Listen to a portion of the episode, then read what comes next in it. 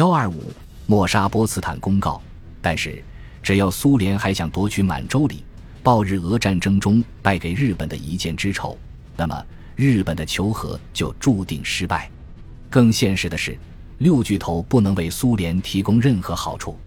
日本人的想法既坚定又固执，这一点在温和派海军大臣米内光正大将身上有充分的体现。他将波茨坦公告视为美国斗志已被动摇的证明，将默杀视为一种通情达理的回应方式。波茨坦公告没有明确提出美国会使用原子弹，只是提及原子弹的部件正运往天宁岛。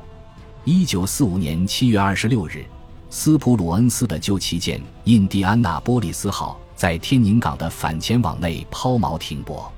一艘坦克登陆艇开到它旁边。舰上的甲板部队迅速往登陆艇方向跑去，将储存在舰船中部机库甲板的一只长十五英尺的大木箱挂在舰在空中吊臂上，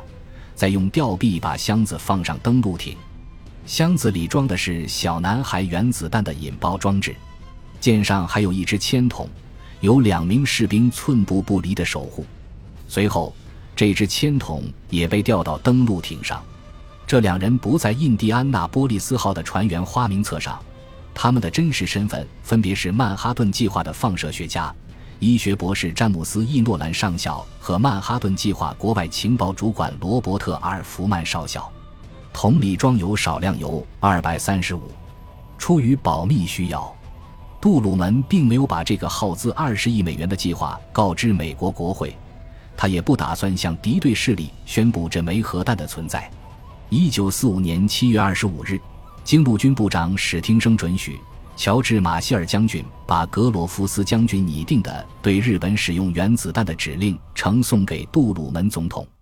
三天后，一支 B 二十九轰炸机编队从阿尔布开克附近的科特兰空军基地起飞，降落在天宁岛的北部机场。其中一架轰炸机前弹舱载着胖子原子弹的球状组件。在路易斯·阿尔瓦雷斯博士和劳伦斯·约翰斯顿的护送下，来自陆军航空队空运部的两架 C-54 运输机将胖子的不燃料芯体运到天宁岛。阿尔瓦雷斯和约翰斯顿原本是艾伯塔计划的成员，刚刚被任命为陆军航空队军官，身份从平民变成军人。卡尔·斯帕茨将军从被解散的美国驻欧洲战略航空司令部调至太平洋战场。他于七月二十九日抵达哈蒙机场，担任太平洋战区所有战略航空队的指挥官。斯帕茨任命柯蒂斯·李梅为总参谋长，允许他保留对部署在马里亚纳群岛的所有 B 二十九轰炸机的有效控制权。第二十一轰炸机司令部改名第二十航空队，归内森法拉格特特文宁指挥。特文宁有丰富的南太平洋战场作战经验。他曾在地中海领导过盟军的战略航空队。当斯帕茨从华盛顿乘机来到关岛时，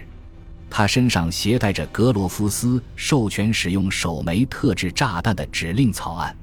印第安纳波利斯号巡洋舰在太平洋战争中执行的最后一项任务，便是将原子弹运送到马里亚纳群岛。印第安纳波利斯号先将这批秘密货物从旧金山的猎人甲海军造船厂运到天宁岛，然后取到关岛前往莱特岛。途中，他被一艘日军潜艇瞄中。斯普鲁恩斯曾担心印第安纳波利斯号太过脆弱，经过大面积的现代化改装后，舰体变得头重脚轻。他觉得一枚鱼雷就可能让这艘巡洋舰倾覆沉没。七月三十日后半夜，两枚鱼雷击中了印第安纳波利斯号的右舷，鱼雷的爆炸摧毁了舰载发电系统和陈旧的消防系统。由于舰体失去动力，查尔斯·毕麦克威无法发出紧急调遣信息和无线电求救电话，传令中也被毁坏，导致传令官不能将关闭发动机的指令传达给工程师。大火向前蔓延。直至被快速行驶的舰船所激起的大量海水浇灭，这艘又旧又重的巡洋舰严重倾斜，最终整个舰体翻转过来，舰首沉入水中。幸存船员只能顺着一股西南方向的洋流漂流，此处距离最近的海岸有三百英里。第四天早上，在经历了鲨鱼的攻击和长时间海水浸泡后，幸存者终于被一架搜救机发现。飞机驾驶员向驻守菲律宾的一处海军指挥部汇报了情况。直到这时，指挥部还不知这群船员已经失踪。在印第安纳波利斯号的一千一百九十六名船员中，只有三百一十八人逃过一劫。次日中午，这三百一十八名幸存者被送往贝里舒岛和萨马岛的医院接受治疗。对斯普鲁恩斯而言，这是一次惨痛的损失。正当印第安纳波利斯号的幸存者在海上忍受煎熬时，在地球的另一边，哈里 ·S· 杜鲁门正准备启程回国。八月二日早上十一点二十分，在总参谋长、五星上将威廉·蒂莱西和国务卿詹姆斯 ·F· 伯恩斯等人的陪同下，杜鲁门登上美国海军奥古斯塔号巡洋舰。奥古斯塔号当天傍晚起锚。经弗吉尼亚州返回华盛顿，在关岛，斯普鲁恩斯把手下叫到办公室，向他们宣布一份绝密电报：在接下来几天里，陆军航空队将向一座日本城市投放原子弹。我不记得他的原话。查克·巴伯后来在回忆录中写道：“但我们当时都备受鼓舞，因为这次打击将让日本人措手不及，从而结束这场战争。